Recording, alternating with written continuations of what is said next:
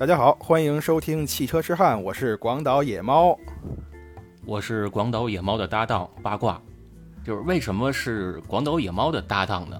是因为咱们这个节目呀，你要提八卦，可能根本没人知道是谁；但是要提广岛野猫，那这四个字儿的名字如驴贯耳，如驴毛贯耳吧，如驴贯耳？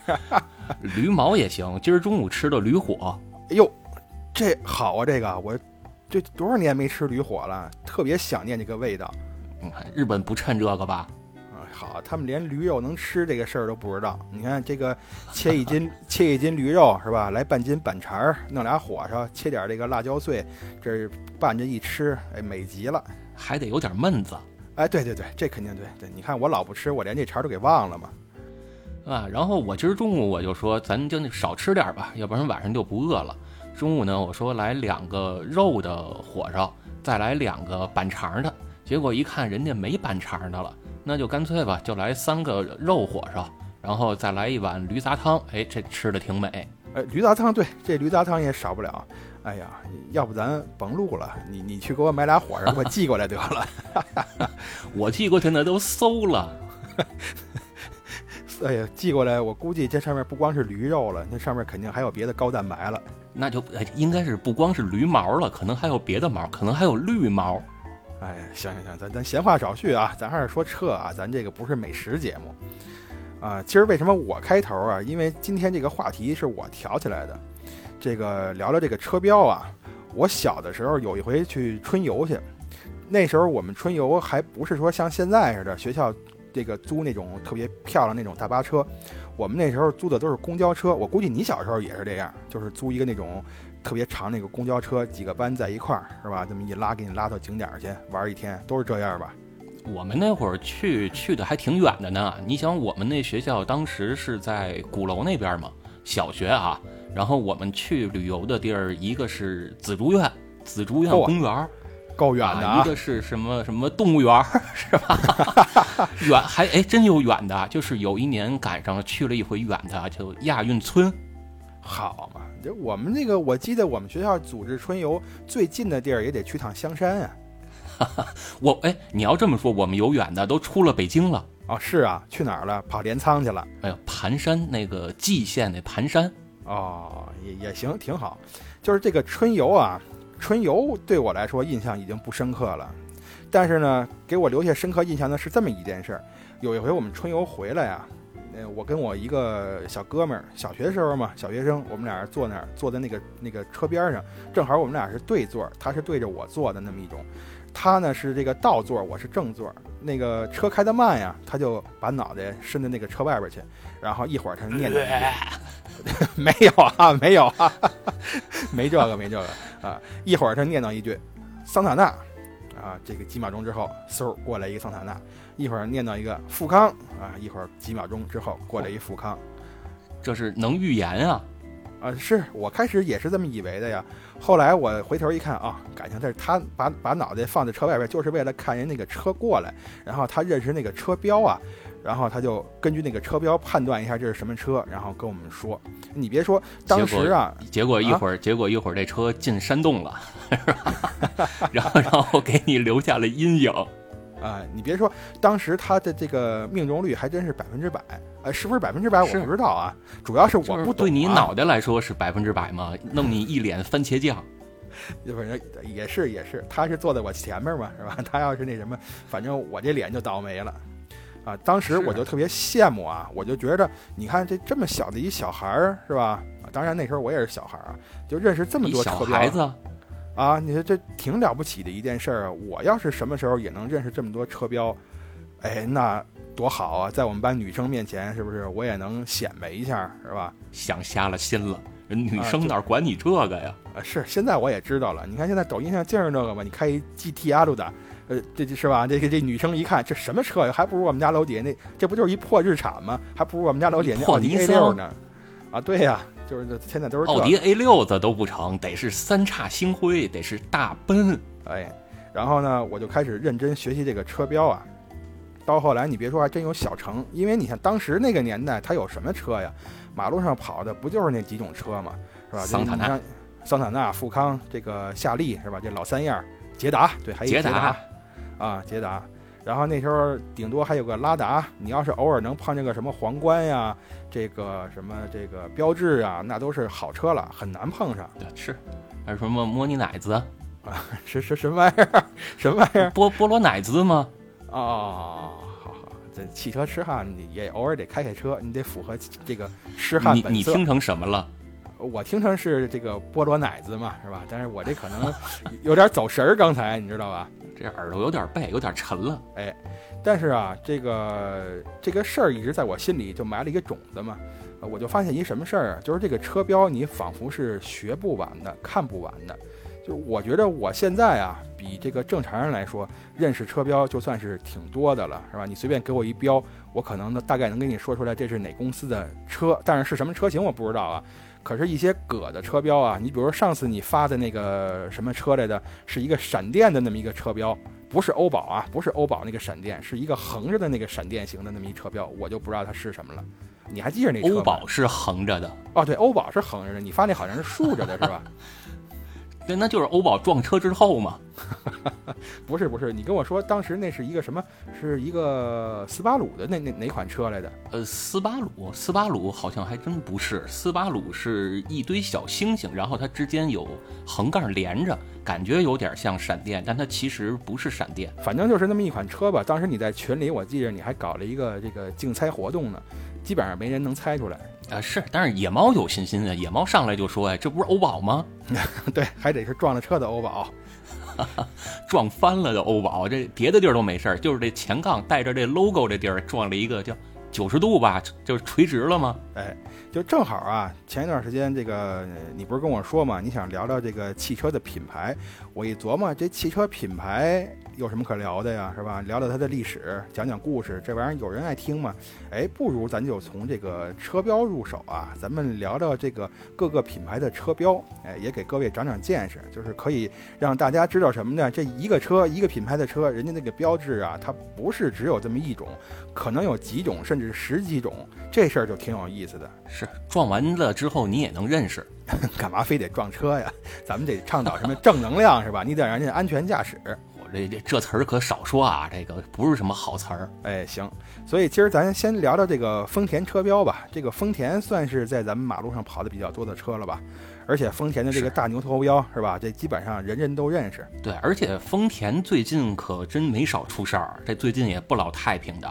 你看这又是雷尔法是吧？然后这两天好像卡罗拉也出现这事儿了，就是撞车之后这怎么车门也打不开了？啊，这前两天那个雷克萨斯不就是撞车之后车门打不开了吗？咱是不就说那个雷尔法吗？然后这啊这两天这卡罗拉也出了一个，啊，是啊，这丰田怎么了？这 是 丰田这陷入这个开门门了，啊，开开门门，哎，你这么念有点意思，开门门儿开门门，哎，到到底？哪个对？所以所以所以咱就从丰田开始吧，先先先玩玩丰田。哎，先玩玩丰田，我就大概上网查了一下啊，就是你看现在咱最常见的丰田的那个牛头标啊，呃，巴老师你网上你我估计你也查了啊，你你看网上咱们是怎么解释的？就是对它这个牛头标，反正有好几种说法，其中一种说法是说，它这个牛头标啊，代表了几层含义。你像什么里边这圈儿啊，然后这个什么椭圆啊，分别代表了什么地球啊，什么公司的未来啊，人类未来的和平啊，就等等的，说的大义凛然的啊。这个我我是不太能想象当初的丰田是丰田喜一郎吧？啊，丰田喜一郎，对对，是吧？这个丰田这个什么洗衣气了，这个这个创立的时候，这个就能想到这么多这个什么家国情怀，我我是不太相信。还有一种说法呢，是丰田本身它的日语是叫 Toyota，然后它拼出来的这个字母是这个六个字母，这六个字母分别可以套到丰田这个牛头标它里边这个大环套小环、三环套月的这么一个 logo 里边，能形成这么几个结构。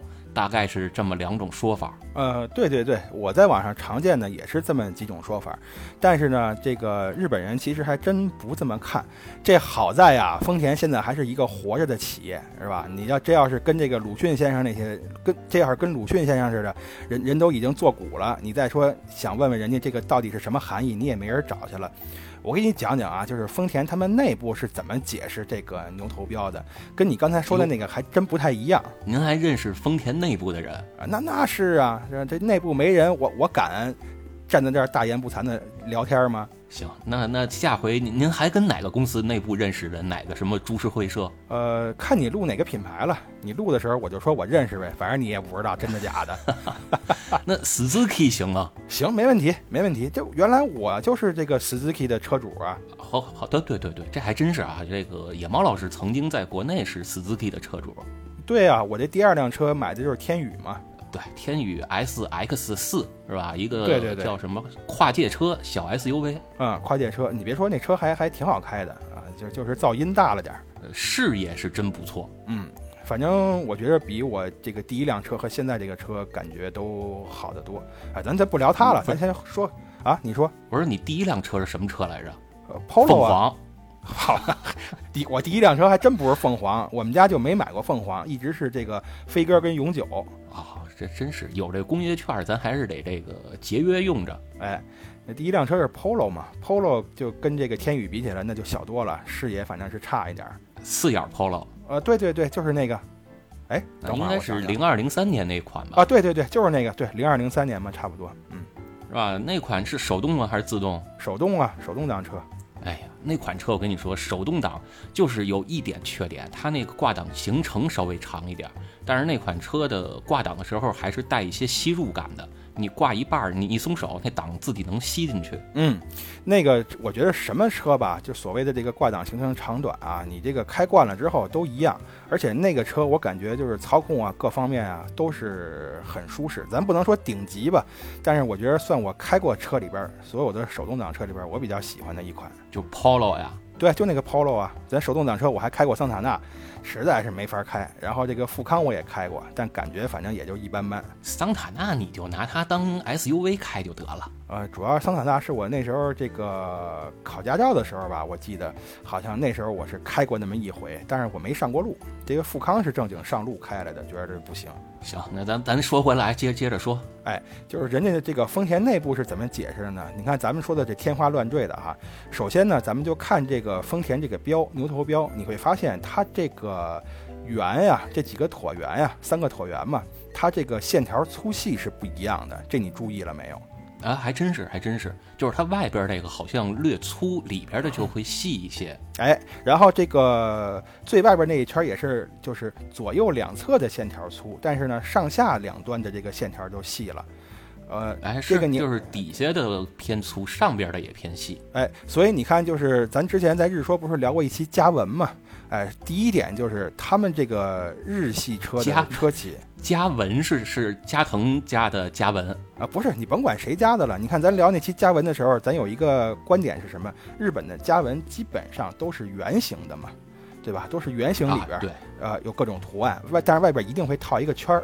是是是，哎，所以呢，这个丰田不光是丰田，好多日企他们全会仿照这个。日本的嘉文去做这个车标，丰田也是。那它这个线条为什么有粗有细呢？人家说啊，我这个是仿照毛笔画出来的样式，毛笔它画出来，对吧？你这个你用这个什么风啊，还是用什么这个是是用什么中锋啊？中锋，对对对对对对，什么前锋后卫的这个咱就不知道了啊。哎，是边后卫啊，什么守门员呀？对对对，用这个画出来的，所以模仿的是毛笔的笔迹。所以它就是有的地方粗，有的地方细，这就是表现了丰田一个什么呢？我要遵循我们这个传统。虽然说毛笔也不是日本的传统啊，这是咱们的传统，但是毕竟传到人家那儿去了嘛，不就就是他们的传统啊？哎，这毛笔怎么是他们传统啊？这不是咱中国传过去的吗？就从咱们这儿继承的吗？对对对对，反正现在也是他们传统之一了啊，这是一个，是吧？然后呢，你想你将来你将来的财产，你不得让你儿子继承啊？呃，看吧，到时候再说吧，说不定让你继承也可以。我我不跟咱大侄子抢。哎，行，它里边那个椭圆呀，其实呢，丰田内部的人讲，我们当时啊是有一些想法来着。就你看，任何公司设计 logo，它都得有想法，但是我们当时还真没想那么多。我们想的是什么呢？呃，这两个椭圆，一个是代表了这个客人的心，就是买车的人的心思；另外一个代表了是我们丰田的心。这两个椭圆这么交叉的放在一起，你这不就相当于我们跟客人交心了吗？它是代表这么一个意思。嚯，也够能想的。我为什么是是觉得他这个呃 Toyota 这说法也不太靠谱呢？就是我刚才说的第二个呀，是因为我之前好像也也忘了在哪儿，记不清了啊，应该是得差不多二十年前了。我在某本书上看过一个说法，说丰田它原来的名字不叫 Toyota，而是叫 Toyota，就最后不是 T A，而是 D，就是四 D 的 D。呃，对，有这个说法，就是说这个丰田，他创业者不是是谁？呃，他创业者是叫什么？丰田佐吉嘛。他这个丰田确实是读 Toyota，不是 Toyota。但是呢，他做成 logo 之后，是把这个给他两把那个它上面两点给去了，变成了 Toyota，是有这么一回事，是吧？你看，这还是得有懂日语的人，最后给破了闷儿了。呃，对，就是他这个事儿是一九三六年发生的嘛。当时他还在全世界搞了一个募集。也不叫募集吧，就是全世界不是全世界，在全日本搞这么一个投票活动，就说你们觉得到底是读搭还是读他啊？是读哪个好？结果呢，绝大部分人说还是读他比较好。这为什么呢？就是你加一个浊音，因为那时候还有一个鼻浊音的问题呢，可能念着也不是那么清爽啊。你把这个浊音去了之后，这个他头油他这念着多清爽啊，是吧？你听起来这个语言多轻快啊，多灵动啊，那多跳跃啊。最后就决定还是叫 Toyota 就完了。啊，这是一九三六年的事儿。对，这是一九三六年的事儿。最开始他们这个公司叫 Toyota，Toyota 嘛。最开始公司叫 Toyota，后来到一九三六年这个投票完了之后，他就改叫 Toyota，Toyota Mark，这个他就变过来了。要早知道啊，这期应该让板叔过来一块聊两句，因为这事儿板叔估计能赶上啊。是赶上了，他是一八几几年出生来的，咱上回说就一百四十六岁了吗？一一一九三六年的时候，板叔一百四十六岁了。没有没有，一九三六年的时候，板叔是正当年嘛，是吧？这个正正当年四五十岁，正当年，可以啊。是，反正据说第二年啊，咱这八路军就拉大栓了。行了，哎，还没说完这丰田的标呢啊，这这咱接着说这个标啊，这是一就是里边这椭圆是这样的，外边那个椭圆，刚才你说的差不多，他们说也是当这个世界奖。啊，也是为了就是让我们这个丰田能够对誉满全球嘛，当世界奖本身它是椭圆，跟这个地球的形状也很接近嘛。关键还有一点，刚才你没说，就是你注意没有，丰田的车标其实它的背景是一片黑色，它好像是在不同的时期背景颜色是不一样的，不光背景颜色不一样，它的这几个椭圆用的颜色也是不一样的。嗯，他说呀，他这个之所以会把这个车标呢里边给弄上这个颜色，表示的就是这个丰田有无限的发展空间，因为它这个里边的黑色，它不是光在这个最外圈这个椭圆里边的，它还有一部分扩展到了椭圆的外边。实际上你会发现椭圆外边还有一圈黑边，就表现我表现的就是。对对对，就渗出，没错没错，就意思就是我们这个 这个发展空间是无限的，这不是仅仅禁锢在全世界。不是，这好像在原来你们那行业，这叫出血呀。呃，还真是，对对对，出血。你不说这词儿，多少年没提了这个词儿，耳生了是吧？你那个对 AI，你你送印厂四色，你得出点血呀。对，必须得做出血呀，不做出血人没法印呢。你看咱咱这知识储备量，这要触类旁通，什么都得懂点儿。哎，所以呢，就是综上所述，它这个车标主要什么意思呢？是想向这个买车的人传达这么五件事儿，啊，就是第一件事儿呢，我们丰田有这个卓越的品质啊；第二呢，我们有超越这个客户期待的价值；第三呢，就是这个客户买了我们那个车就会很开心。第四呢，我们会不断的创新。第五呢，就是我们在这个安全方面、这个环保方面，还有社会价值方面，一定要保持我们这个一贯的这个叫什么诚信啊，就这么一意思。我是越来越听不下去了。你，你就刚才说那第二点还是第三点，就是我们能超出顾，哎，能达到顾客的什么这个预期？我们能超越超越客户的预期，还得超越。你说说这顾客的预期是不是？我撞车之后，我能从车里出来啊？好，你就别老揪人家小辫子不放了。上回我说南京那个公交车那事儿的时候，你怎么说我来着？这是不记得了，不记得了。这个咱咱咱叫什么？就就谈今天这期的事儿，之前的都不调，呃，不提了。啊，不翻旧账，哎，不不翻旧账，不翻旧账，你这干嘛呢？你都说了好几遍了。这不是就是这两天才发生的吗？啊，行吧，行吧，嗯。但是实际上，丰田这个车标啊，我们现在熟悉的这个牛头标，最开始丰田的标还真不是这样。我觉得这你可能也查到了吧？丰田最开始那个标是什么样的？什么样啊？啊？等会儿啊，怎么好了？是横着的还是竖着的？没有过过车呢，过车呢。这个我我忘了啊，就是丰田最早期的标是哪种啊？它有两种，一种呢就是 Toyota 这几个字母，还有一种呢就是 Toyota 这三个的片假名儿，也是给它圈在了一个圆圈里边。这个底色是红色的啊。你说那片假名儿我还几乎没怎么见过，但是这六个字母这个是经常能见，尤其是在它好多的什么海拉克斯这种皮卡上。这个尾箱门上是经常能看见的哦，那就说明这个片假名那个可能是更早。刚才咱不是说嘛，就是一九三六年的时候，他把这个“头油搭”变成了“头油他”。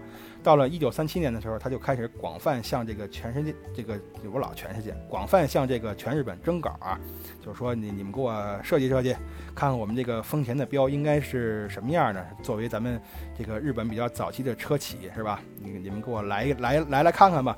结果你别说啊，这个。这个这个日本人还挺爱干这个事儿，据说啊，当时一共收到了小三万份投稿啊，这就不少了。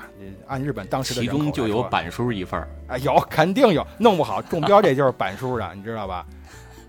板书找他们要钱去，呃，这估计早花干净了，这这好一百来年了。就是你知道他为什么从这个。搭变成他，就是因为要少两个点儿嘛。你根据丰田自己的说法，他是为了仿这个叫什么这个毛笔字啊？那你不得叫研墨添笔吗？是吧？这个你少两点儿就能省不少墨，这你将来印出来得多少份儿？我每一张印刷出来的 logo 上都能少这两点墨，能省好多成本呢。嗯，这要是我，我就带着那两点儿，为什么呢？显得自然呀。你看咱写毛笔字的时候，你那个要是墨蘸多了，它不得往下滴的呀，是吧？你正好滴的两点滴的上了，你看这多自然呢。你那叫斩了卷了啊。行，就甭管是甭管是什么了，反正要我，我肯定不去那两点。但反正现在已然是这样了嘛，这咱也改不了了，咱只能是这个想办法去接受、去理解人家。没事，将来咱有一天咱给他收购回来，然后咱愿意怎么改就怎么改。哎，到最后啊，板书那版中标，不是什么板书那版，什么板书那版 中标了，这事儿就这么坐实了是吧？哎哎，就是最后中标那版啊，就是我们现在就是板书那版。哎，我们网上现在可以搜着。搜着就是红底儿，上面是三个假片假名，写的是“偷油他”。这个“偷”和这个“他”到最后那一笔啊，还有一点 “e” 的形状，就好好似那个汽车快速通过的时候那个那个影儿一样，就那个感觉的，有一点速度感。残影儿，哎，那个残影儿，这个就是丰田最早的这个车标。哎，你别说这个车标啊，我现在这儿是没有啊，就是我北京的家里还有一件文化衫呢，上面就印了这么一个车标。这是当年我爸还是去从香港给我买回来的。嘿，你这可有收藏价值了。嗨，我当时也不懂啊，这衣服我穿了，现在可能都已经烂得不成样了，但是没扔，应该还留着呢。回头我找找，我把这个 logo 给剪下来。这玩意儿这个不好找了，现在。不不，别剪别剪，就留着那整个那件衣服。没准哪天啊，咱这节目做火了，可以拿这个去给呃咱们这底下留言的听友去当抽奖用。哎，也行也行。你看现在这个日本的企业哈。呃，只要是稍微大一点的公司，有的可能中小型企业也有，他上班的时候啊，都要求穿西装嘛。你看他在西装的领的那个部位啊，都会别一个那个小圆扣，就是那个徽章，代表公司的徽章。这个是哪儿来的呢？据说就是当年。雅库扎呀。好，这跟雅库扎有什么关系啊？据说当年就是从那个领子或者胸口那儿不都别一个圆色的小别针或者小胸章吗？写着什么这个组那个组？哎，就据说这个事儿就是从人家丰田那儿来的。就最开始丰田这个徽章设计出来之后啊，呃，这个丰田，哎，丰田那个老大一看，哎，这挺好看呀，是吧？那怎么能让它这个应用达到最大化呢？那怎么能这个让全日本的人看到我们这个呢？你看那个时候也没什么，也没有电视，也不像现在这么发达，你天天广播里纹身啊。哎，人就想出这么一招来，我把这个做成徽章，反正我们公司人多，这个穿衣服的时候让他们一人别一个不就完了吗？哎，这个事儿就是从丰田那儿来的，所以你看现在大企业全都这么干，别一个企业徽章，当然不见得是这个品牌 logo 了，反正五花八门，什么样的都有。我是这两天玩这如龙，然后我看这如龙里边这些雅库扎，就是日本那帮黑帮，他们都在这个领子下边或者左胸口那儿别一个小圆的这么一个徽章，上边写着什么荒川组或者什么什么这个组那个组的。哦，荒川组，这离我们家不远啊。上次我去玩呲花那地儿就是荒川，就就你们家楼底下嘛，那个。什么什么一条街，什么番番一番街，叫什么街？那好，那可不是我们家楼底下，那那地儿离那地儿离我们家比荒川离我们家还远。那地儿叫什么什么柳巷啊？呃，这个行行行，我也不知道，我这个 才疏学浅。你看你说这梗儿我都接不上，你这怎么怎么整这个？就是国内的一个地名吗？啊，国内个什么地名啊？不知道啊。国内太原有一条夜市，就叫柳巷啊。哦，行，这个等我回国，你带我上那儿溜达溜达去，估计有好吃的吧？呃，有有有一条夜市步行街嘛，然后有好吃的，还有好逛的。刚开始我去太原啊，我们原来同事还说呢，说晚上我带你上柳巷啊。我说什么？你们这儿还有烟花柳巷？这不合适吧？然后他说你不用担心啊，就是那种很正常的。然后冲我一抛媚眼儿，我说这这这更不对了，这个。他那意思就是不光有好吃的好逛的，还有好玩的，是什么套圈什么的。啊，行吧行吧，套圈反正也是考验准度的嘛。是是是啊，然后还有什么打靶是吧？嗯。哎，咱接着说这个丰田啊，咱就别打靶了，这一一打靶我这又浮想联翩了。后来呀，打靶吗？小气球吗？哎，行行行啊！后来呀，等到这个二战之后了，这一下跨度就大了啊！这中间一些敏感的东西，咱就跳过不跳过不聊了。二战之后呢，这丰田不行了，是吧？这个日本经济这个一下就回到几十年前了，丰田不行了，怎么办呢？他就想办法说不行，我得把我眼下这几个公司给它合并一下，这好钢得用在刀刃上嘛，是吧？所以呢，他就把这个公司合并了之后，开发了这个新的车标。他说我们既然这个。呃，要迈向新时代了，那我们不能穿新鞋走老路啊！这车标也得设计新的。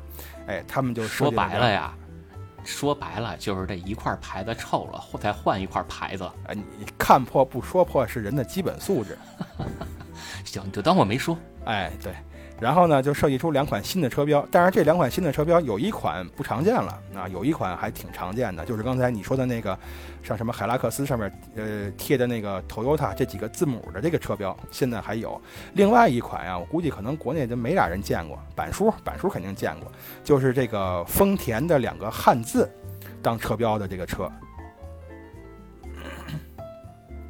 就过去丰田不是有好多老爷车嘛？这个老爷车前面也弄一个跟这个现在咱们这个红旗车似的，弄那么一个这个硬的那种旗子的形状，然后前面呢一个圆圈，这里边就是丰田，就跟那个印章那个感觉一样，后边是速度线，大概就是这么一种玩意儿。哦，这我还真没见过，这你没见过？没见过。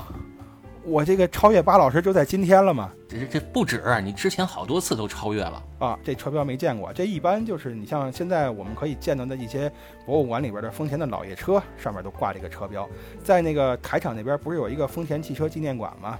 里边放着好多丰田历代的这种呃老车，也包括这种老爷车，哎，你就能看这个标，但是极少，而且他那个车我记得是经常换，反正我去过那么十几回二十回吧。也就看见看见过那么两三回，看见的也不多。然后咱们再往后说啊，再往后说，这个丰田的车标又变了，就是之前咱说的那个 Toyota 那些字母啊，它那个可能还有点就是像这个二三十年代这个欧美那边那欧美那边的那个字体，我估计这么这么说是不是眼前能有点画面感呀？就是一看就挺古老的那种字体。那是什么字体啊？这个怎么说呢？比如说，哎，你要是玩一些这个。游戏啊，PS 五上的游戏，你比如说像这个战神，呃，战神里边的字体就挺接近那个的，我觉得。但是你要说字体，我估计脑海里我只能想象到的就是刊流体。刊流体，这是这是什么字体？这是？哎，是是叫刊流体吗？就是那个里边一圈汉字，然后外边有一圈这个给它环绕出来的一圈白边的那种。都一般写着什么风林火山，或者写着什么夜路死苦这种。哦，这还还真不是那种字体，但是类似吧，就是用用英文写的那种字体。呃，算了，那咱就跳过吧。这这我也解释不清楚了。这这咱们这个音频节目什么时候能配几张图就好了。这个咱们可以边指着图边讲，跟讲 PPT 似的，那多有意思。哎呦喂，就就做个播客还得照着 PPT 那么来。哎，等到再往后啊，丰田觉着呢，这个我们也进入新时代了，这车标还得换。原来那个 Toyota 那个挺好的，是吧？这个简简洁明了嘛，这个人家一看就知道是我们丰田的车。但是字体老了，我们给设计个新字体吧。你要是按现在说啊，就是这个新的这个 Toyota 这几个字母用的可能是那种叫等线体，就是前后左右、上下左右，它这个粗细是一样的这么一种字体，就都得是什么保持居中。哎，对对对，都是这个保持居中。对，然后看起来也挺可爱的，啊，是这么一种字体。就那个时候正好是这个美国那边、欧美那边爆发石油危机的年代嘛，就是六几年、七几年的时候。所以呢，日本车可就倾销美国了。对呀，就是，呃，丰田主要是把这个，这个，这个叫什么？就是这个 logo 啊，改成这种比较，呃，接近欧美范儿的，他们容易识别的这种方式，主要也是为了打打进这个欧美市场嘛，也有这么一个这个战略构想在里边，所以就变成了我们看到的。现在看到好多老车也是啊，就是 Toyota 这个标，就是一排字母。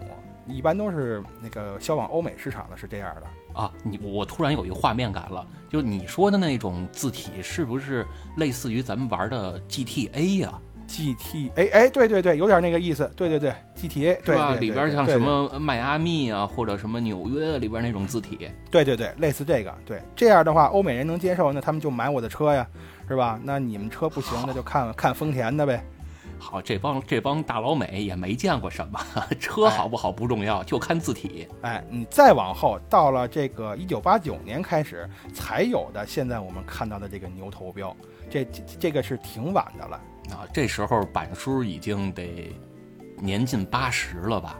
差不多了，嗯，板叔得八针了 啊。然后呢，这在板叔八十的时候，哎，这个就有这牛牛头标了。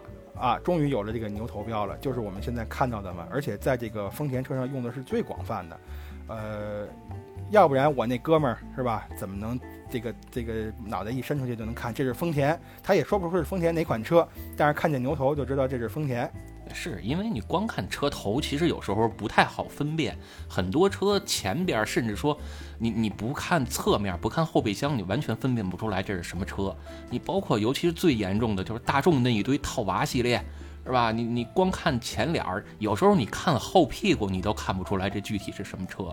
哎，我你比如说我现在要给你一个车的一个零件，某一部分零件，你能认识这是什么车吗？到这个程度了吗？那。那那谁也到不了，你给我拿一车上的螺丝，你让我猜吗？原来我认识一哥们儿啊，他是军迷，特别喜欢这个二战的时候的这个各国的什么枪械呀、坦克呀、这个战车呀。M 一当然他对啊，对当然他对这个汽车也是自称是很了解啊，他就曾经跟我们吹过这样的牛，说你随便把这个车的一部分拿给我看，我就知道这是什么车。后来有一天呀，我走到马路上，我就看见地上有散落的那个车灯的那个碎片，那肯定是撞车之后 这个没没清扫干净嘛，我就捡了一块，我上他们家了。哎，他说：“哎，你今儿今儿怎么找我来了？”我说：“这不是请教你问题来了吗？你请教什么呢？”我就把那车的碎片、车灯碎片拿回来，我说：“你看这是什么车呀？” 哥哥们儿都惊了。我说：“你不，我说你你不是说的吗？”说了。啊，那我别这么说了，就是那我怎么说？比如说啊，现在我给你一张整个车的前边的内饰，比如说从仪表盘的左边一直到右边的副驾驶这一块全给你，包括挡风玻璃。这块儿，然后包括车外的两个后视镜，还有车内的后视镜，这一张照片我都给你，你都猜不出来这是什么车啊？是吗？现在这个内饰的这个识别度已经这么低了吗？因为有很多品牌的很多车型，它区别呀，仅在于你肉眼看不到的地方。肉眼看不到的地方，那就意味着这个内饰他们就可以互相抄了吗？这这这没有什么个专利什么的？就人家一个公司的呀。啊。比如说这个卡罗拉跟锐志这两个车，这个你从内饰上看可能就差不多。我瞎说的啊，随便举的例子啊，它可能是不一样的。我就是随便举这么个例子。比如你就看大众是吧？你你看大众的很多车，就是呃帕萨特跟迈腾，你要是把后屁股的这个字儿抠了，那很多人就分辨不出来哪个是帕萨特，哪个是迈腾了。你你只有说趴在车底下，你看这个车的后悬挂是几连杆的，你可能才能判断出来谁是谁。我以为我一直以为这个迈腾就是帕萨特，呃，是这个国际上的迈腾是咱们的帕萨特，然后咱们的迈腾是人家的帕萨特。啊，所以那个迈迈腾就是帕萨特，这个这个观点没错嘛。呃，对对对，当然你到国内就不一样了嘛。嗯，明白明白。哎，这就是丰田的车标，大概就是这么来的啊，就是经历了这么几代的变形嘛。结果啊，我我觉得啊，我学到这儿已经是挺了不起的了。哎，我就够使跟我那，哎，够使了，我就可能跟我那哥们儿打个 PK 了。结果呢，随着这个时代的发展啊，我现在就发现什么呀？这个同样是丰田标啊，他们这个车标还不一样，就是现在衍生出了很多车标。你比如丰田吧，就是据不完全统计啊，现在最起码十几款车标，但是呢，它都是丰田。你不知道的话，就以为是什么杂牌车呢？啊，其实还真不是这么回事儿。是你要说到杂牌车，那这个首当其冲的得是我们这车啊。你你们哪车呀？你就你个 B R Z 啊？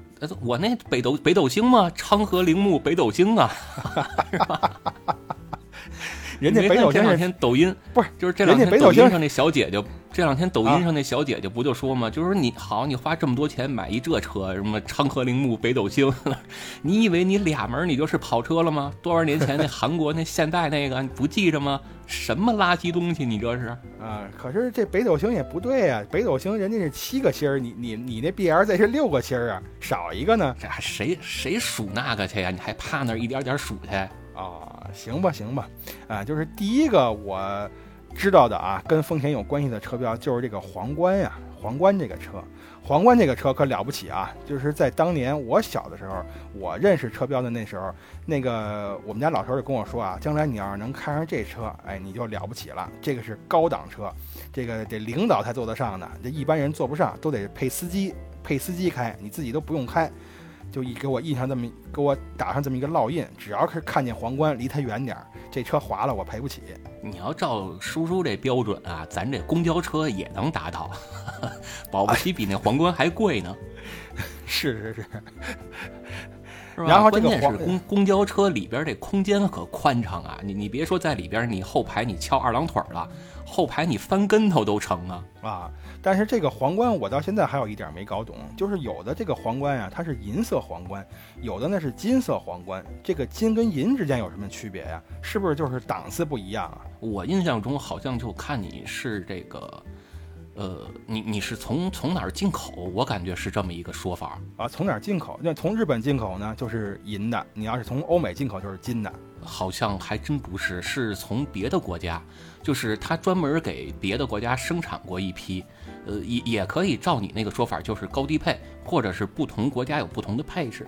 不光是丰田的皇冠会这么干，丰田的好多车，包括它的牛头标，也有车会这么干。你像这个普拉多，就是咱们说那原来那个霸道，也有很多人去买什么中东版啊，或者什么国内版，或者什么这个版那个版，就是一是因为它的配置不同，二是因为它的这个标也不同。包括汽配城上现在的网上这些网店。都有卖这些标的，你买回来是银标，这个车，但是呢，你可以去网上买金标回来，你再自个儿换上。哦，还能这样呢？这个我直接喷点金漆不行吗？那那不行，那你自个儿喷金漆，你喷不好那工艺啊。哦。所以这个金银实际上也就是配置的区别，或者说你这个进口国不一样，但是它实际上本质上没有什么太太太大的区别。不是说这个金色的标人家可能用心生产或者手工打造，银色的标就是批量化生产，造的那个活儿比较糙，没这个区别是吧？那不至于，不至于，它顶多就是配置或者档次上有点区别，但是应该都是工业化生产，不会有手工打造。哦，行，这个皇冠还算是挺常见的啊。咱要再往后说，这应该是一个比一个少见。第二个呢，就是突破我认知的，就是这个阿尔法这个车。这听咱节目的都知道啊，原来我在日本买过一辆二手的这个阿尔法一代，三十万日元和人民币两万多块钱吧。斥巨资，好，这真是花了钱了。当时呢，我买了这个车之后，我给我们家老头儿还打了个视频，跟他炫耀。你应该这么说，你应该这么说，你你应该这么说，就是你到了日本，用一个月的收入斥巨资，你就买了一辆二手的阿尔法。还真是差不多一个月的收入啊，买了是吧？啊你想这车在国内好一百多万，你到日本一个月的收入你就买了一辆，啊。然后呢，当时我爸还说呢，说这个你买的是什么车呀？在日本你买一丰田，这肯定便宜啊。我还跟他说，我说这谁买丰田呀？我这可比丰田高级多了，我这叫阿尔法。我说你看这标是吧？这也不是丰田的标啊。我爸说行，这个还行啊，你买这车不错，这赶明儿我我我得坐坐。这结果到到现在也没做成啊，早卖了那车。后来我一打听才知道，感情阿尔法也是丰田的，只不过人家是单单独立出这么一品牌来，标不一样而已。是叫丰田阿尔法是吧？就是说白了就是七座大金杯。哎，对对对对，就这个丰田阿尔法，你别说这车是挺好的，这标也挺好看。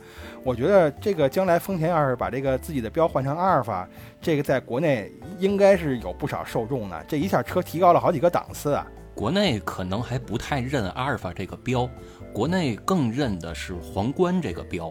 哦，反正就是阿尔法这个标倒是辨识度挺高的嘛。最开始我以为它是个盾牌，后来呢才知道它其实就是阿尔法这个这是希腊字母啊，还是什么什么字母啊，拉丁字母啊，拉丁吧，拉丁字母演变来的嘛。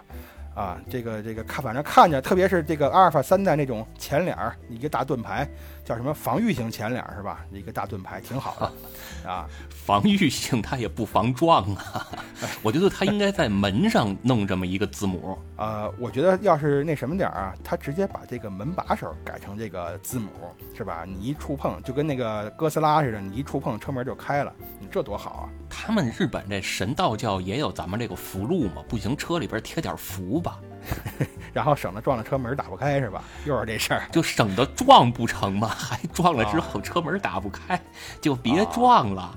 行行行，哎，这是阿尔法，这阿尔法反正已经是不多了吧？那再下一个可能比阿尔法稍微多点儿，就是这雷克萨斯的标，原来叫凌志啊，就是一个 L 型嘛，就是雷克萨斯的首字母，这么一个车标。这个车标现在国内是挺多的，但是在当年我那个时代啊，呃，看上这么个标其实是挺难的。我记得原来咱聊过嘛，《重案六组》里边倒数第二集，那小伙子开一个雷克萨斯，一个卧车是吧？方头方脑的那个车，哎，那个给我留下的印象也是高级车。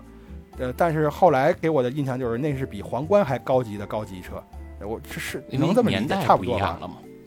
呃，年代不是因为年代不一样了。你想那个已经得是两千年以后了吧？对，那是两千年以后。那《重案六组》是两千年的电两千年的电视剧嘛，对吧？他拍完了也是两千年以后了。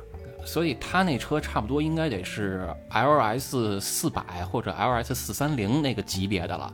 那之前的皇冠差不多都得是什么 V 六二点八还是 V 六三点零那个级别，那差的已经很远了。但是皇冠啊，它主要是早，就是它很早就进入中国了。皇冠进入中国的时候，当时国内的能坐飞机的人都还很少呢。就是你要想能坐飞机，你还得打报告、写申请，特殊申请通过批准了，你才能买机票坐飞机呢，还得是那个级别。所以当时就差不多是九十年代，比如说九五年前后，大概是那个级那个时代。然后当时皇冠是能在机场那边去趴活，然后能在很多的涉外酒店那儿去接送客人的，而其他的你像什么，呃夏利呀、包括黄面的呀、还是不太被允许去这种地儿的。他们当时是一块一块二，然后皇冠当时是两块，后来涨到好像三块一公里了。哦，这个我有印象。那时候我记得，你像北京一些大饭店嘛，比如像什么东方君悦呀、北京饭店门口啊，老是趴着一排一排的皇冠，但是你在马路上你是看不见的。呃，是，而且所所以就是为什么现在好多人还是更认皇冠这个品牌，这也就直接导致了丰田在最近几年计划要在它在国内上的一些新车，直接就把这个品牌或者 logo 换成了皇冠，比如说这个 RAV4。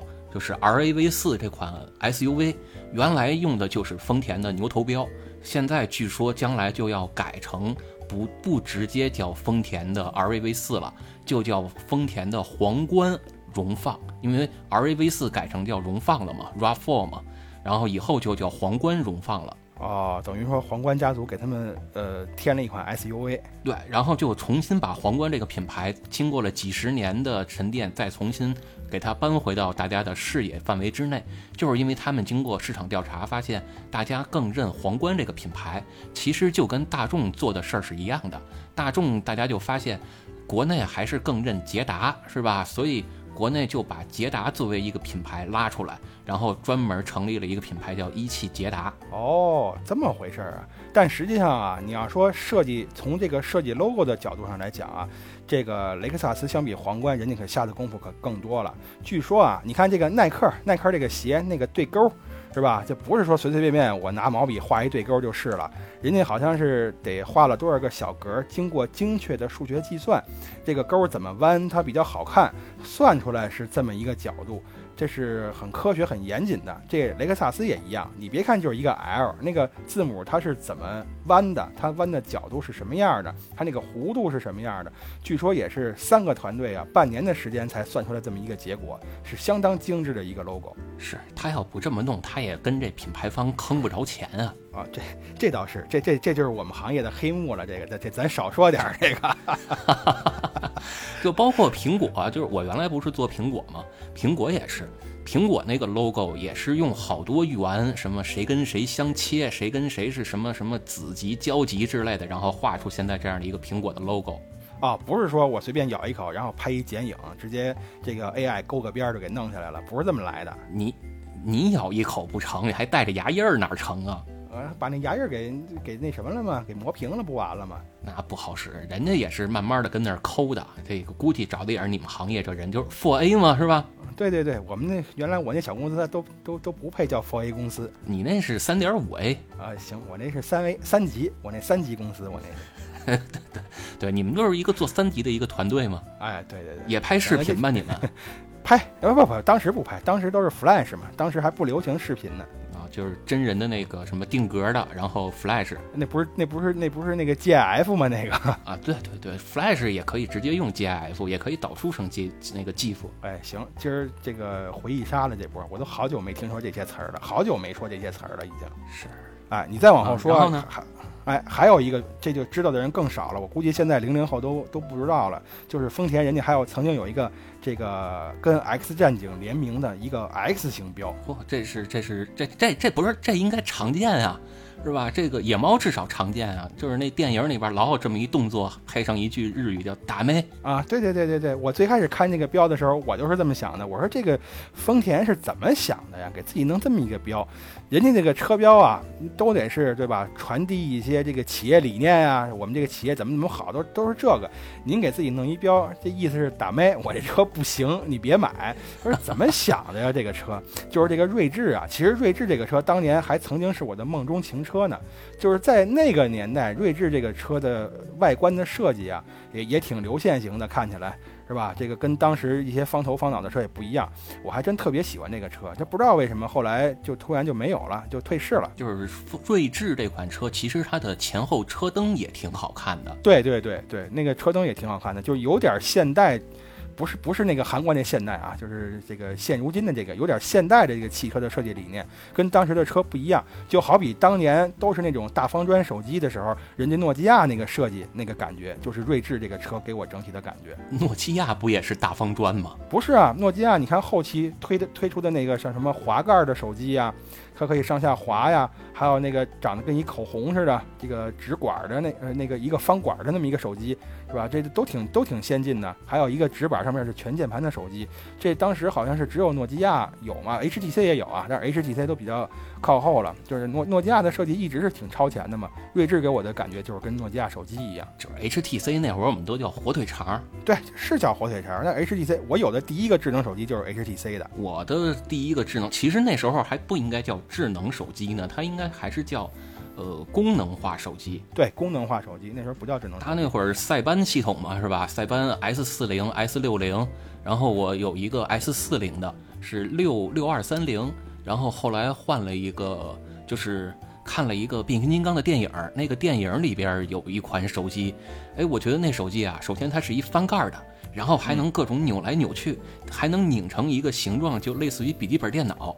就是然后还能变成一个机器人儿。当然现实中这手机是不行啊。然后后来我买了那么一款手机，结果没用多长时间吧，这个打车有一回就落人出租车上了。哦，那手机是你的，你你捡着了是吗？我我我捡着了，我捡着了 啊。是叫什么型号？呃，就我我哪懂啊？我就觉得那挺好看的，反正是我捡着了，你找我要来吧，在我们家留着呢。行行啊，我我我过两天我敲门去。能不能找着这两说着啊？我记得我用的诺基亚比较喜欢的一款，就是它有一个型号我忘了，你但是我不知道你记不记得，全金属壳，那个金属壳有点发灰，上面有好多这个小方格，也不是小方格吧，就是那种呃星星星星连接连在一起，就跟一个一个小方格一样，也是一款全键盘的那么一个手机。那个手机我觉得特别酷，是七系的吧？我我忘了那个手机，当时是我的一个客户送给我的，我觉得特别好。那个手机，哎呀，这干广告的就是不一样啊！你看，那要不然你天天跟我要五彩斑斓的黑，我这头发都掉光了，做不出来怎么办？你不得给我点补偿啊？你 那是试试，就补偿你一个全是小星星的一个诺基亚，哎。像这个是这个 X 车标啊，这也是丰田。还有一款这个丰田的车标是我，呃，到了日本之后才看见的，就是这个 C 字形的车标。这个在国内我是没见着，在日本呢，就是尤其是这个近期嘛，在这个租车租车的地方能看见 C 字形的车标。我记得有一回租车嘛，我当时呃选的是想租一个那个叫什么来的那个。普锐斯对普锐斯，想租一个那个普锐斯，结果呢就给我弄出这么一个普利乌斯啊，普利乌斯对，啊，这个 C 字形车标，这个国内应该是没有的。这个听说是卡罗拉在在国外的这个混动车型上有这么一个 C 字的车标。对，基本上就是日本，然后反正国内是没用。国内混动的卡罗拉包括雷凌用的就是 Toyota 这个牛头标。呃，对对对，就是反正在国内我从来没见过，在日本那边还挺多的，尤其是现在大街上跑的是越来越多，还挺好看的。一个蓝颜色的这个底儿，然后上面一个银色的 C，就卡罗拉的首字母嘛，我觉得挺漂亮的。这个车车的设计也不错，我觉得这种混动车现在在设计方面都挺下功夫的呀，这一个个都挺有未来感的。就是因为它别的地儿它也没办法给你呈现更多的什么了，是吧？就只能从这个外观啊、内饰啊这上面给你多找不找不嘛，要不然怎么让你花那么多钱呢？哎，这倒是，这倒是，哎，这这国内没有，咱就过了啊。还有一款车，我不知道国内有没有，就是这个老鹰头的车标，这我是在丰田的一款这个 SUV 上看见的，这个前两年卖的还挺好，这个车。我不知道国内有没有有没有，国内好像是有这款车，但是车标一样不一样，我不知道。这个名字好像是叫哈瑞尔吧？如果你直接音译过来，这个车在日本是相当火爆卖的，曾经有一段时间在大街上出镜率极高。呃，过来十辆车里边，反正得有一两辆是这个，但是最近一段时间好像看见的是少了，那就是又被更好的车取代了呗。呃，那就不知道了。哎，这个车标那国内没有，你看这随便说一个，就就就是你不知道。哎，你你还知道啊？就是这个咱们听友可能不知道的，哎，不能说你。还有一个车，刚才你说到这个 R A V 四，R A V 四最开始的车标实际上它不是这个牛头牛头标，它是这个竖着的一个闪电标。哎。这个刚开始说的那闪电标是不是就是这个车呀？就欧宝吗？是吧？欧宝不是横着的吗？它是竖着的一个闪电标，也是跟也有个圈儿吗？也有个圈儿，对，跟这个丰田的那个牛头标一样，也是外边一个椭圆，里边是一个竖着的闪电，闪电还挺别致的。它那个闪电的肚子特别圆，呃，这个两头细，中间圆，跟那扁担似的那感觉啊，就这么一个。原来是放在这个 R A V 四上的。一个车标，现在好像没了哈，全变成牛头标了。这叫两头窄，当把件宽啊。对，这个这个什么什么，这球放上也不怎么就颠，是吧？这这是这是哪个来着？送女上大学是吧？呃，对对对，上上大学。后来让那个谁，郭冬临跟冯巩改编成了这个中国女足了吗？啊，对，原唱是董向坤老师嘛？啊，你能来你能来两句吗？火红的太阳刚出山，朝霞铺满了半边天。一个老汉，一个青年啊！哈哈，是这意思。是，你别说，你刚才肯定是没投入感情，一点都没跑。你这是夸我呢，还是骂我呢？呃，夸夸，绝对是夸，绝对是夸。哎，行，咱这个飞，这个呃，这是什么？这个闪电车标啊，咱就说到这儿。还有一个，还有一个，这车可老了。这个我觉得，这个我认识的人里边，除了巴老师，应该没人知道了。就是这个，不是凤凰那个。闪电标还有别的车也用过，还有什么车用过？呃，反正我我印象中是日本版的，呃，威兹用过。哦，对对对，你这么一说，我想起来了，这个威兹我租车的时候好像也有这种闪电标，这是一个。还有一款就是刚才不是说阿尔法了吗？阿尔法它有一个叫姐妹车还是兄弟车呀？就是比阿尔法小一号，这个日语叫 valufia。我不知道中文叫什么，他用的也是这个威尔法啊，威尔法啊，这就叫威尔法是吗？对，威尔法啊，对他用的也是这个闪电标呃，对，所以就是丰田，它其实用标的时候有时候也挺随意的，它不是指定说我这个车系就用这一标一直用下去了，也是想起什么是什么。呃，所以我觉得这个闪电标它大概是有什么特别的含义吧。这虽然说它用标是随意的，那他干嘛他干嘛不给这个皇冠的这个车系用这么个用这么个闪电标啊，对吧？他怎么就给这这些车用闪电标？我估计也是有什么有什么意义。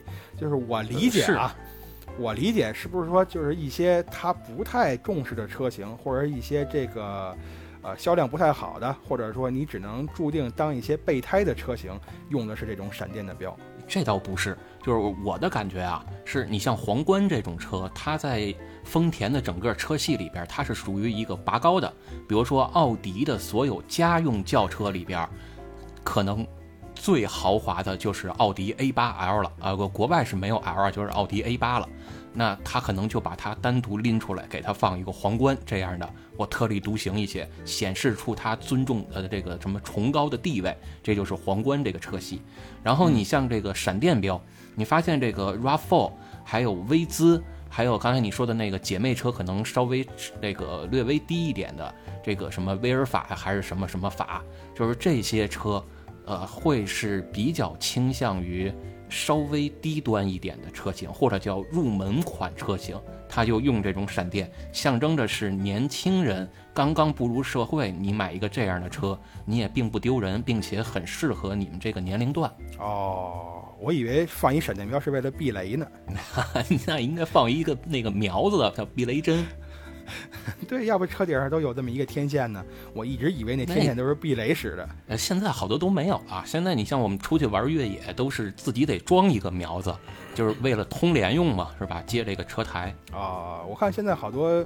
呃，新车都是后边给你弄一个鲨鱼鳍似的那感觉的，那就其实实际上就是天线。对，那个是原来的收音机天线，原来都不是，原来都是这个装在车顶上一根棍儿，是吧？更早一点的就是装在车前边或者后备箱，你还得自个儿给它拎起来，就跟原来咱家里那电视似的，你恨不得还得调个方向物的。哎，你你说这个，我想起来了，我曾经有一回啊，在大街上看见过一回红旗，这个红旗它在这个呃左前方不是有一根棍儿是可以这个。呃，这个这个放国旗用的嘛，这么一地方，那么那那么一个东西，我第一次看见的时候，我还纳闷呢，我还我还跟哥们儿说，我说，哎，这红旗这车为什么把天线放在这个车前边左前方这儿啊？这天线不放在高处，它能管用吗？我那哥们儿还当时还挺认真的说呢，说可能啊，咱们这个就是这种设计啊，为了跟这个其他车这个进口品牌的车区别开。等后来我们俩才知道，感情那是挂国旗用的，那根本就不是天线。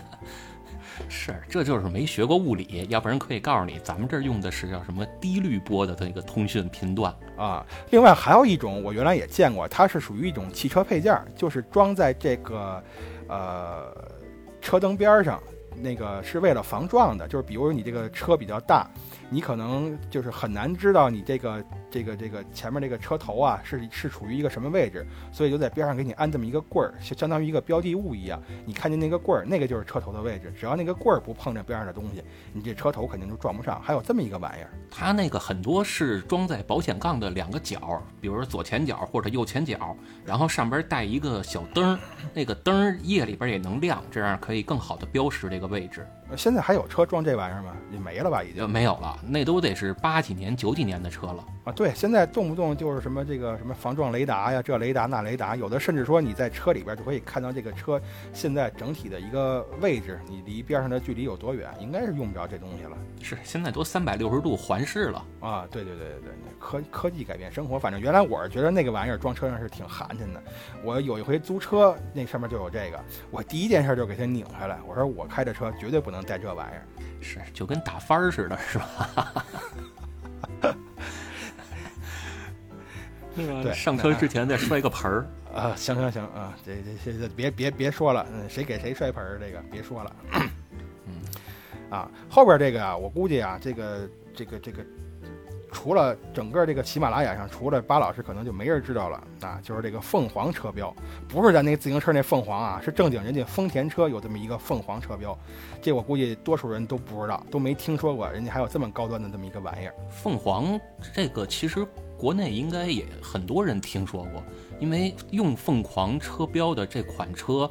呃，在日本应该是最高级别的轿车，或者叫行政级别轿轿车的代表了，就是丰田世纪，这是日本皇室的专用座驾。皇室不都是大蛇吗？现在？呃，对，现在是的，但是曾经是做丰田世纪。啊，我听说这个车还曾经被叫成叫什么日本的劳斯莱斯。啊，对对对，啊，它那个车头是比较方嘛，有那个感觉。国内包括北京，我印象中是有这么一台还是两台老的皇冠世呃丰田世纪。哦，那这个车现在是停产了还是怎么着了？反正我已经在，即使是即使在日本，我已经就多少年没看见了。你那个，你你下回去趟爱知县看看那博物馆里有没有？呃，没有没有，我这个博物馆还真去过，我我也我也没见着这个车，可能也我我可能是我没逛全啊。反正东京的这个汽车纪念馆是肯定没有，爱知县那我去过一回，我也我是没注意还是怎么着，反正我印象中是没见着。要不然你啊，就是有机会你过了河，然后上那个河里边的那个人家那户人家里边，看看他们家车库里边有没有存着一辆老的啊。现在这个丰田世纪是停产了，但是还有人开嘛，或者有人收藏嘛？国内就是我说的北京，好像还有一两个人在收藏这个啊。但是这肯定是上不了路了，已经是吧？呃，上不了路了。真可惜，这个车我还挺喜欢的。我在网上看那个图之后啊，就跟那个《前夫》里边那个站长看见那个斯蒂庞克轿车一样，就是这种这种喜欢的这个感情油然而生，就特别想拥有一辆。你你注意你这言论啊，人家日本皇室的座驾，你这么这么表示热烈的喜爱，可不老合适的。呃，这现在不已经不是了吗？都退下来了吗？是吧？那退役老兵曾经也是曾经的国仇家恨呐。行 行行行，那就当我没说，当我没说啊！我我告诉你，我最腻歪这个车了，什么玩意儿，长得方方正正的，呆头呆脑的，就跟那个，就跟那个那个小头爸爸似的那感觉。对对对，差不多差不多。哎，这个车反正嗯。我我得我得找找，正好前一段时间啊，你不是想问问我这个二手车吗？我后来上这个二手车市场转了转，反正也是没见着。我估计这个车可能在二手车市场也不好卖，价格也挺高的。同样的价格选择，要是我应该不会选择这个，就是从这个开车的角度来讲，你这车弄回来也没什么市场，估计没市场啊。我以为得无数人得抢着收藏呢。那行吧，那就国内可能。国内更有市场的，应该还是《头文字 D》里出现过的那些经典车型哦，明白了。哎，最后两款啊，这个就更深了啊，这个在国内肯定是没有的，这也是我最近才知道的，有这么两款车。一个呢，这个叫，哎呀，这英文怎么读啊？S 打头那个，这这巴老师你你会读吗？这个？Fielder，呃，Fielder。呃，Fielder 这是 F 打头，那 S 打头那个呢？Section 那个 Sign 哦，这这两个车在国内是不是没有？呃，F 开头的那个在国内肯定是没有，S 开头的那个呢，在国内是我见过有几个我们的车友把自己的标换成了这个标。嗯，这个标是什么样的呀？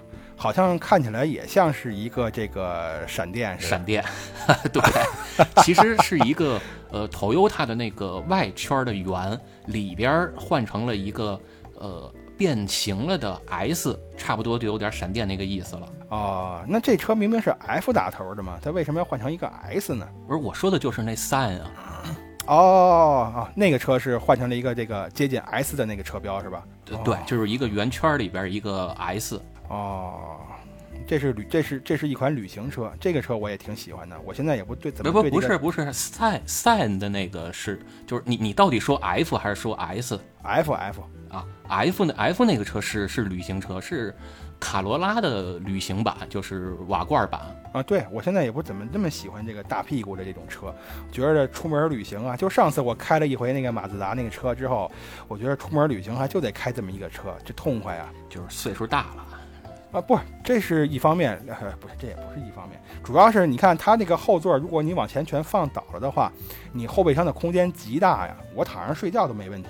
那你弄一皮卡不更大吗？呃，皮卡那不是露天的吗？是吧？还招蚊子，这不是它四周有防护吗？这好歹是个铁包肉啊！可不是，皮卡也可以封盖儿，也可以封顶啊。啊，封顶儿，哎，皮卡封顶儿，这个在国内可以吗？呃，皮卡在国内好像要求是要封顶儿，就是你上面得封顶必须要有遮盖。对，哦，那就行了。改明儿咱玩儿去可以弄一皮卡开也不错。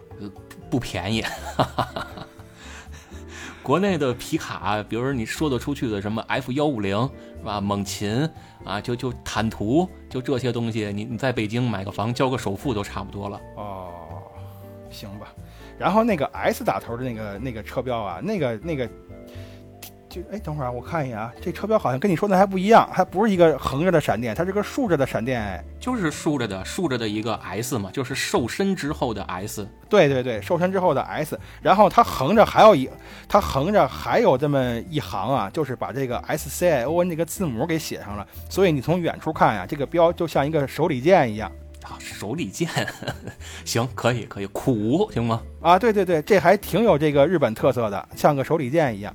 这个车就一很一般了，我看着那个外形也不怎么喜欢。说这个是北美专用的这么一个品牌，国内也是基本上没有，进口也进口不到。对，对这个车因为因为不太会有人从北美进口这个品牌的车，一方面呢是这个车，呃，这个品牌下面的车在国内，要不然就是你可以直接在 4S 店买到，要不然就是大家可能都看不上这些车型。啊，这个车我觉得现在进来之后，这个竞争压力太大了，肯定也不会有厂商进。这玩意儿就是我我我是从现在从这个图上看呀，一点看不出这个车它优势能在哪儿。进来之后够呛，我觉得可能还干不过原来的那个奥拓呢，还不如原来那个奥拓好开呢。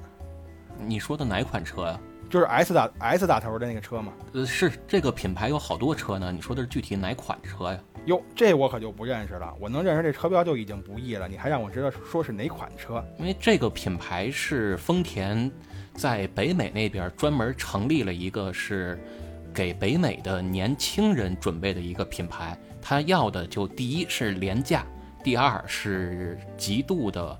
呃，叫勾 DM 文化的一个输出，因为日本的勾 DM 文化就是花小钱办大事儿，我把所有的成本都用在让车很舒服的可以去奔跑这么一件事儿上。至于其他的舒适性的享受、豪华上的配置都不太考虑。所以，San 这个品牌在北美，它的成立的目的也是在给大家呃提供一些这样的车型，比如说呃八六和 BRZ。在北美用的就是 San 这个品牌的 logo 啊，挂的是 San 这个标，在 San 品牌下去销售。还有你像丰田的 BB，就第一个 B 是小写的 B，第二个 B 是大写的 B，这款车就是类似于日本的 K Car，它有点像咱们这边的北斗星这样的一款车，或者说五菱宏光吧，一个小的一个小厢式货车。啊，大大概是这样的大小的一个车，也是在北美那边，我印象中是挂 Sam 品牌的标去卖，所以你能看到它卖的全是一些面向年轻人的一些廉价的产品。哦，我看现在眼前这款车，它那个车牌那个位置写了一个 IQ，啊，iQ 那个也是嘛，很便宜的嘛，而且它是这个，呃，是是是混动还是纯电的，我记不清了。哦，我以为这个意思就是说，这个 IQ 不是智商吗？是吧？你买这个车，反正你的智商是不是就堪忧啊？是不是有这么个意思？所以起了这么一名字。对，买什么补什么嘛。对，买什么补什么，就是这意思。所以你看，就光丰田啊、这么一个车企呀、它旗下就有他妈这么多车标。不对，我重说，这丰田这么一个车企啊，它旗下就有这么多车标啊。